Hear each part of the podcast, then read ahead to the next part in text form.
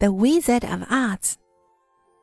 Once upon a time, there was a little girl called Dorothy. She lived in a small house with her uncle and aunt on the farm. One day, there was a tornado, and Dorothy was trapped in the house with her little dog Toto. The house was blown up into the sky and wobbled like a cradle. Dorothy and Toto soon fell asleep. When Dorothy woke up the next morning, she found herself in a beautiful place with green grass and thick forest. A crowd of people came up to thank her for killing the wicked witch of the east. Dorothy was confused because she had never killed anybody. A granny pointed to the house. Dorothy saw two feet in silver shoes sticking out under the house. She had killed wicked witch of the east by accident. Welcome to the land of Oz. I'm the kind witch of the north. The granny said. Can you help me go back home? Dorothy asked. The land of Oz is in the desert. You have to go to the Emerald City. The great Wizard of Oz will help you. Put on the silver shoes. There's a long way to go. Granny kissed Dorothy on the forehead, and a round mark appeared there. Dorothy put on the silver shoes and set off with Toto. When they came across a wheat field, Dorothy saw a scarecrow on a bamboo stick. Where are you going? The scarecrow asked. I'm going to look for the Wizard of Oz. I'll ask him to send me back home. I wonder whether he could give me a brain. Why not come with me? You can ask him yourself. That's a great idea. So the scarecrow joined Dorothy and they went on. As they passed through a forest, they saw a man made of tin. His joint was rusty and he couldn't move. Could you please help me? There's an oil can in the house ahead. The tin man asked. Dorothy brought the oil can and oiled his joint. Then the tin man could move. When the tin man found out Dorothy and the scarecrow were going to the Emerald City, he was very excited and decided to go along with them. He wanted the Wizard of Oz to give him a heart. They went down into the forest. Suddenly, a lion showed up and ran towards them. Toto was scared, and Dorothy bit the lion on the nose. Then they found out actually this lion was cowardly. The Wizard of Oz may make him brave, the Tin Man said. Dorothy invited the cowardly lion to join them. When they walked out of the forest, they saw the Emerald City. They were amazed by the beautiful city. All the buildings were made of emerald. People there dressed in green. They had green skin, green candies, and green drinks. Even their money was green. Dorothy and her friends went into the palace, waiting for the interview with the Wizard of Oz.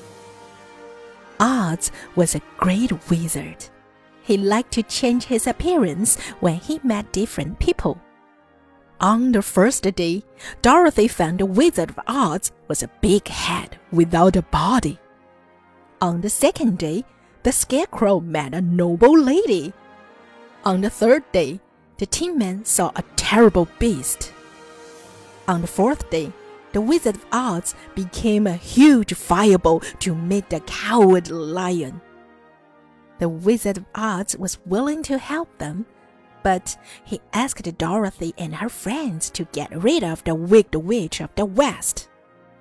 Dorothy and her friends set off for the house of the wicked witch of the West. The wicked witch had eyes that could see very far.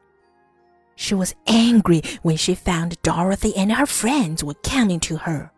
She blew her silver flute and a pack of wolves showed up. they surrounded Dorothy and her friends. Don't be afraid, the Tin Man said. He rushed ahead with his big axe and killed all the wolves. The Wicked Witch of the West was even angrier, and she blew her silver flute again. Then a flock of crows and a group of guards appeared. The Scarecrow was good at dispelling crows. He stretched out his arms. The crows were all afraid of him and dared not come closer. The guards wanted to come up, but when the cowardly lion roared, they all ran away. The wicked witch of the west wouldn't give up and put on a magic golden crown. She stood on one foot and whispered a spell. Then some winged monkeys showed up and started to attack Dorothy and her friends. Fortunately, Dorothy's silver shoes and Granny's kiss protected her and her friends. The winged monkeys couldn't hurt them. They only brought them to the Wicked Witch. The Wicked Witch of the West put all of them into prison except for Dorothy. She made Dorothy her servant. One day, the Wicked Witch of the West stole Dorothy's silver shoes when she was asleep. Dorothy got angry and asked the Wicked Witch to give back her shoes. The Wicked Witch of the West roared with laughter. Dorothy got so cross that she splashed a basin of water on the witch. The Wicked Witch screamed and melted away. The witch's fatal weakness turned out to be the water. Dorothy saved her friends.